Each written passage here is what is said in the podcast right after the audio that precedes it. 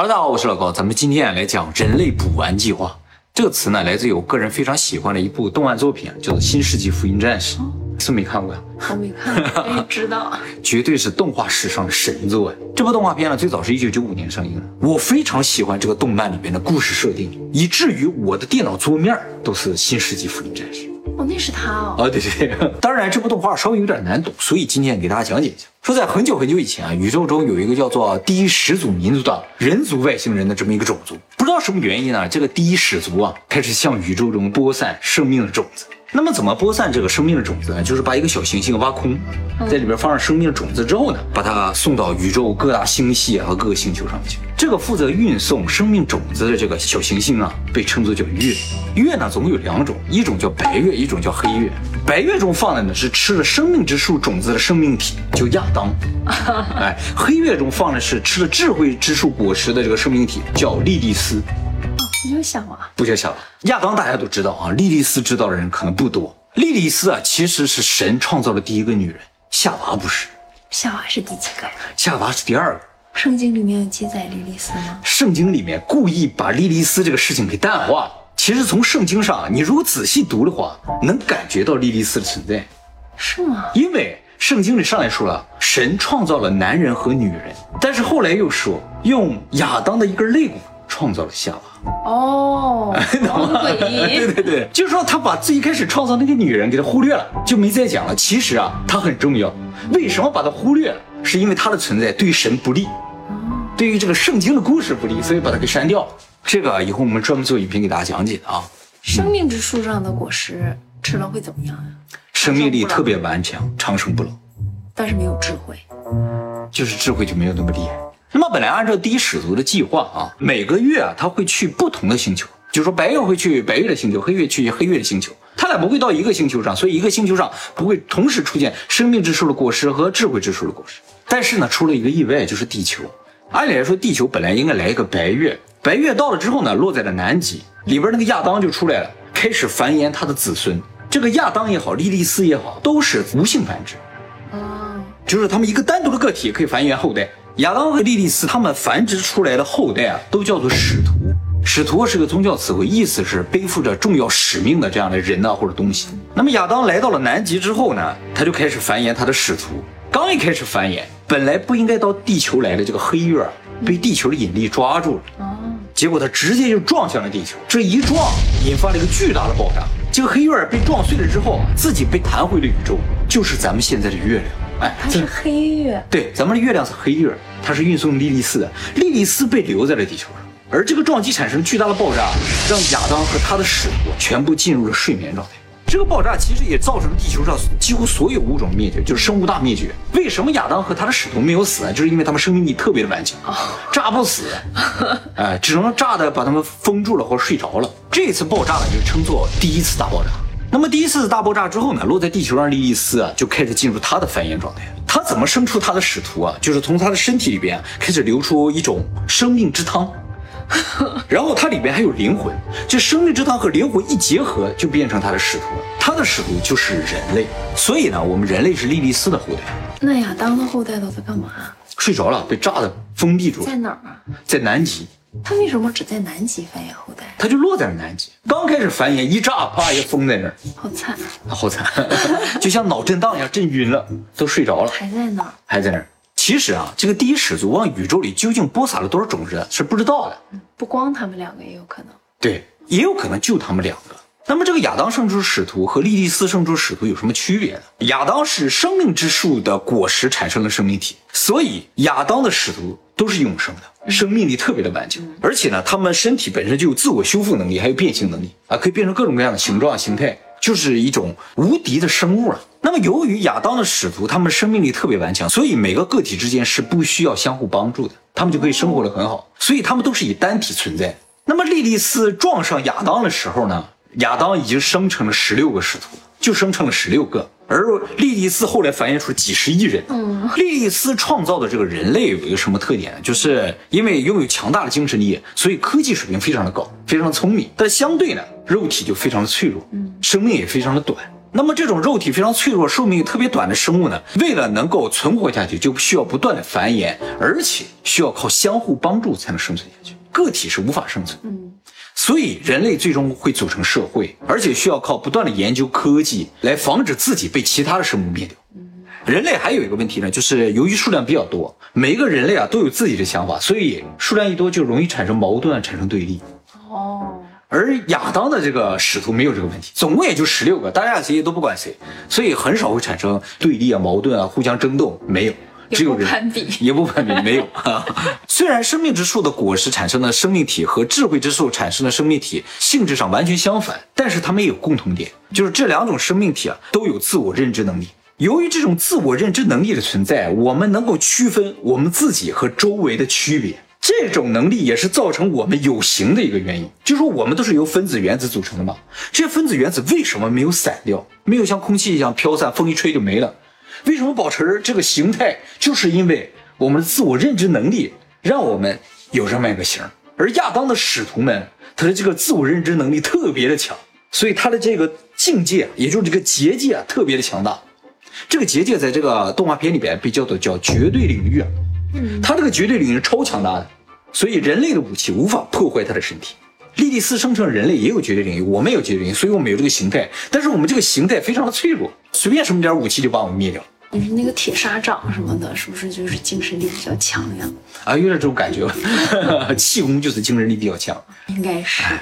如果这个绝对领域被破坏了，那么我们的肉体呢就回归生命之汤，而灵魂呢就回归莉莉丝。这样一种设计就是大圣灵吗？哎，没错，莉莉丝的灵魂回归莉莉丝，亚当的灵魂回归亚当。如果亚当或者亚当的使徒醒来的话，他们就会消灭人类，因为当初第一始祖他放外发出这两个生命体的时候，就已经设定了他们俩是不能够共存的，一方发现另一方就一定要消灭对方。为什么？因为他们两个结合的话就是神。没错，第一始祖就是为了防止创造出新的神来，于是让他俩之间互相争斗。那么，在很久很久以前，人类当中诞生了一个秘密的宗教组织，叫做 Z。这个组织的目的呢，就是寻找人类真正的起源。后来呢，这个组织势力越来越大了之后呢，他们就暗中控制了整个世界。再呢是德语啊，意思呢是灵魂的意思。这个组织的核心呢，总共有十二个人，标志是七只眼睛。这个七只眼睛呢，来自于圣经《末世录羔羊》。哎，圣经里边有个末世录羔羊，是一只长了七只眼睛的羊。其实说到这儿，大家应该感觉出来啊，这个动漫。用再来这个组织来影射共济会，他这个故事里边男主角啊叫做定真司，定啊是他母亲的姓，他母亲呢是再来高官的女儿。定字啊是一个石头旁加一个定，就是石匠的定规，定规就是脚尺，就是石匠的脚尺。而这个定真司的父亲啊姓六分仪，脚尺加六分仪就是共济会的标志。而共济会标志中间有个 G 字母 G，象征着神嘛。就是六分仪和定规，他俩的儿子叫定真司嘛，真司读作信吉，信吉的也可以写作神儿啊，神的儿子就是上帝 God，所以他们全家合起来就是共济会的标志，这是一个动画片里特别巧妙的一个设定啊。那么这个再来自从诞生之后呢，就一直在寻找人类真正的起源嘛。后来他们找到了一个非常重要的东西，就是死海文书。死海文书啊，也叫死海古卷啊，是确实存在这个东西。以后呢，也会专门做影片给大家讲解啊。这个死海文书啊，就是一本不知道谁写的预言书。死海文书中预言了人类的最终的命运，所以呢，这个再来发现这本书之后啊，就把它送到总部去。只有总部的人知道死海文书里究竟怎么写了人类的命运。后来呢，这个死海文书的一部分被公开了，这公开的部分就是现在以色列那些，还有一部分没公开的，只有你十二人知道。后来呢，他们在南极啊发现了亚当。发现啊！哎，而且呢，在亚当的旁边发现了一个封印他的武器。这个武器啊，是当初第一始祖发射亚当的时候附带的。就说亚当发出去了那么厉害一个东西，总得有一个东西能制住它，就跟一个武器一块发出来。这武器呢，叫做朗基努斯之枪，又叫命运之矛啊。这个命运之矛也是确实存在的东西啊，是基督教的一个圣物。在哪儿？罗马教廷说在梵蒂冈，但梵蒂冈从来没有展示过。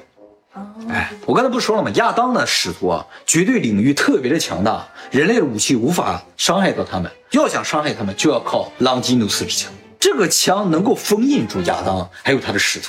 按照赛文书中的预言啊，使徒将会引发第三次大爆炸，人类将会灭绝。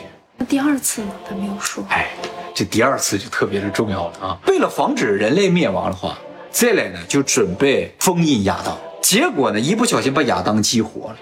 哎，本来是要把他永久封印的，结果他活过来。这亚当一醒过来，发现地球上全都是莉莉丝的孩子，于是马上启动了反绝对领域的一种能量。这种能量就是破坏所有人体的这种绝对领域，人就一下变成汤了，灵魂就回归了，就是要消灭所有莉莉丝的这个子孙。那么，正当亚当启动这个反绝对领域能量的时候，再来人马上使用朗基努斯之象想抑制住亚当，结果失败了。但是再来人成功完成了一个事情，就是把亚当的所有灵魂烧光，让他所有灵魂对，就是他体内还有一些其他的灵魂嘛，把那灵魂都烧光了。就保证他除了那十六个使徒，不会再产生新的使徒。正当这个亚当的反绝对领域的能量要扩散，把所有人类都灭绝的时候，亚当自爆。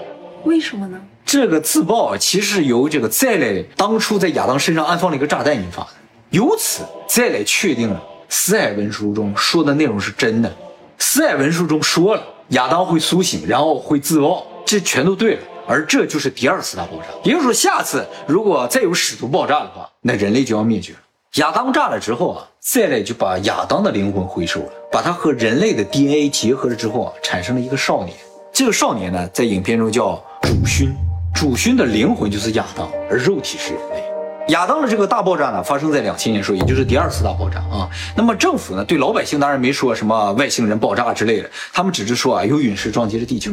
那么通过这第二次大爆炸呢，再来已经确信四海文书中的预言是准确的。呃，也就是按照预言，下一次大爆炸的时候，人类就会灭绝了。那怎么办？就一方面，人类呢要消灭所有的使徒，但是以人类的武器无法击败使徒的，于是人类就用科技克隆了使徒，用使徒来打使徒。而克隆出来的这个使徒呢，就是新世纪福音战士。哦，看上去像个机器人一样的。他呢，其实除了最初的那个零号机是莉莉丝的克隆之外，剩下所有的新世纪福音战士全都是亚当的克隆。用亚当的克隆去打这些使徒，战斗力就相当了。那真正的莉莉丝哪去了？真正的莉莉丝被封印在人类的基地下面。那么在消灭使徒的同时呢，人类还要做一件事情，才能够。避免人类的毁灭，就是人类补完计划。什么叫人类补完计划啊？就是我们在《人为什么是人》这个影片里提到过，说人啊是一种拥有强大精神力的一种生物啊，拥有智慧的生物。但是呢，身体特别的脆弱。原因呢，就是因为人类是不完整的，人类只有智慧果实的部分，没有生命之树果实的部分嘛。那么，如果我们获得了生命之树果实的部分，那么我就获得了永生，就成为了神。所以，人类补完计划就是把人类不全那个部分给补上，让人类成神的一个计划。这样的话，既保证了人类的灭绝，也保证了人类实质上没有被灭绝。为什么会灭绝呢？因为人类已经不再是人了，他是神了，人类就没有了。这样来变相的避免人类的灭绝。那么这个人类补完计划怎么实施呢？啊，就是单个的人啊获得了生命果实是没有用的，只能是这一个人获得了永生，不能让全体人类获得永生。要让全体人类升级的唯一方法呢，就是破坏所有人的绝对领域，就是先让所有人都死一遍。所有灵魂回收到莉莉丝，然后让莉莉丝升级，他去融合亚当的这个生命之树的果实。哦，他俩一结合成神了，那人类就变成一个个体，人类就升级了。这样，哎，是这样的补完。那人类愿意去这样做吗？那这是人类存活的唯一方法。也就是说，分散的人类是没有办法升级为神的。那我们升维度也要先死一回，是吗？感觉上是这样的。哎。先回归大圣灵，然后才能升维度。对对对，为什么人类一定要先回归一次才能升级呢？就是因为啊，人类是莉莉丝的孩子，莉莉丝有原罪，我们就继承了她的原罪，我们是有罪的，有罪的东西是不能够升级，必须要重生。怎么重生呢？就是让我们人类全死一遍，结合着一个个体，它就重生成为一个新的生命体了，原罪就赎掉了，必须死一次才能赎罪，赎完罪了才能升级。说个题外话啊，就是我们人类最想获得的东西其实就是永生。但是根据著名的心理学家阿德勒的说法啊，人类即使获得了永生，也无法获得幸福。为什么？阿德勒认为，人类只要不能够从人际关系中解脱出来，人类就永远在苦恼之中。对，你永生也没有用，永生也。所以，人类只要是群居的，嗯，他就一定会有苦恼。那看来亚当那一直很幸福呀。哎，对对对对。又没有人际关系，又不用群居，没错啊。所以不管你是不是永生的，只要你是群居的，你就是烦恼和痛苦的。从这个意义上来说的话，神他就一定不是群居动物。如果神是幸福的，但是咱们经常说神是啊，永远幸福的，怎么怎么样了？那样的话，神就一定不是群居动物，他们就是个体生物。所以，神如果真的存在的话，而且他是永恒幸福的话，那他就只可能是一个单个的神，不会像希腊神话里边一堆一堆的神啊，北欧神话一堆人，日本神话一 堆人。哎，但是反过来说，日本的神话也好，北欧的神话这一堆堆的神，你不就觉得他们就各种各样的烦恼？对呀。所以我觉得啊，神话厉害就厉害在这儿，多神的神话里边，他们就很多的烦恼，而像耶稣那种单神的神话里边，他就一点烦恼都没有。他们设定是完全合理的，没有任何破绽。写神话这人是相当会写的，他不会写很多神，所有神都很幸福。只要是神一多了，他就烦恼。那么人类，耶稣就他一个人吗？人耶稣讲了叫三为一体，有三个，但是是一个，就这个意思。所以他们很幸福。其实啊，如果神很多个也想幸福，也有一个办法，就是他们的思想是共通的就可以。哦，人之所以会有人际的关系，就是思想是不共通的。就是我们不是一个，不是一个思想。对对对，就是我不知道你想什么，你也不知道我想什么，你有什么目的，我有什么目的都不知道，大家都在互相猜疑，所以才会有隔阂有对立。那么这个人类补完计划最终啊失败了，就是莉莉丝在回收最后一个灵魂。准备要和这个亚当的灵魂，就是主勋呢结合的时候，就要成为神了。这个莉莉丝的最后一个灵魂呢，就是男主定真丝啊，是一个特别自闭的人，他不喜欢周围的人，也不喜欢和别人交流。但是他在最后，所有人都死了，所有人的灵魂都集合到一起的时候，他突然意识到，这个世界是需要有其他人存在。当这个世界只剩自己的时候，就也没有幸福了，是没有烦恼了，但也没有幸福了。于是他拒绝了和其他灵魂的结合，所以这个计划失败了。神就没有产生，就是说我们一直在追求成神，但可能就在成神的最后一步，我们人类就会放弃成神。没有烦恼的也不会幸福。对，那我们是要没有烦恼呢，还要不要幸福呢？就是烦恼和幸福一定是同时的，不可能是只有一个没有另一个。虽然我们追求只有一个，没有对比就感觉不到幸福了。对，也就是说比较也是很重要的。重要的是和。不如你的人，特别老幸福了。没错。那么这十八个使徒呢？啊，都有自己的名字。第一个使徒叫亚当，第二使徒叫莉莉丝，第三个使徒呢叫萨基尔，在宗教里边叫水天使。其实所有的使徒都是天使。哦。第四个使徒叫萨姆希尔，昼天使。第五个使徒叫雷米尔，雷天使。第六个使徒叫加吉尔。是鱼天使，第七个使徒叫伊斯拉菲尔，月天使；第八个使徒桑德丰，胎天使；第九个使徒马特里尔，雨天使；第十个使徒萨哈奎尔，空天使；第十一使徒伊洛尔，恐怖天使；第十二使徒雷里尔，夜天使；第十三个使徒巴迪尔，线天使；第十四个使徒塞洛尔，力天使；第十五使徒亚拉尔，鸟天使；第十六使徒阿米萨尔，子宫天使。第十七使徒塔里布斯，自由天使，也就是主勋；第十八使徒李林，人类，姓李嗯，莉莉丝的孩子都叫李林。哦，他所有的孩子都叫李林。对，就是人类的意思啊。嗯嗯。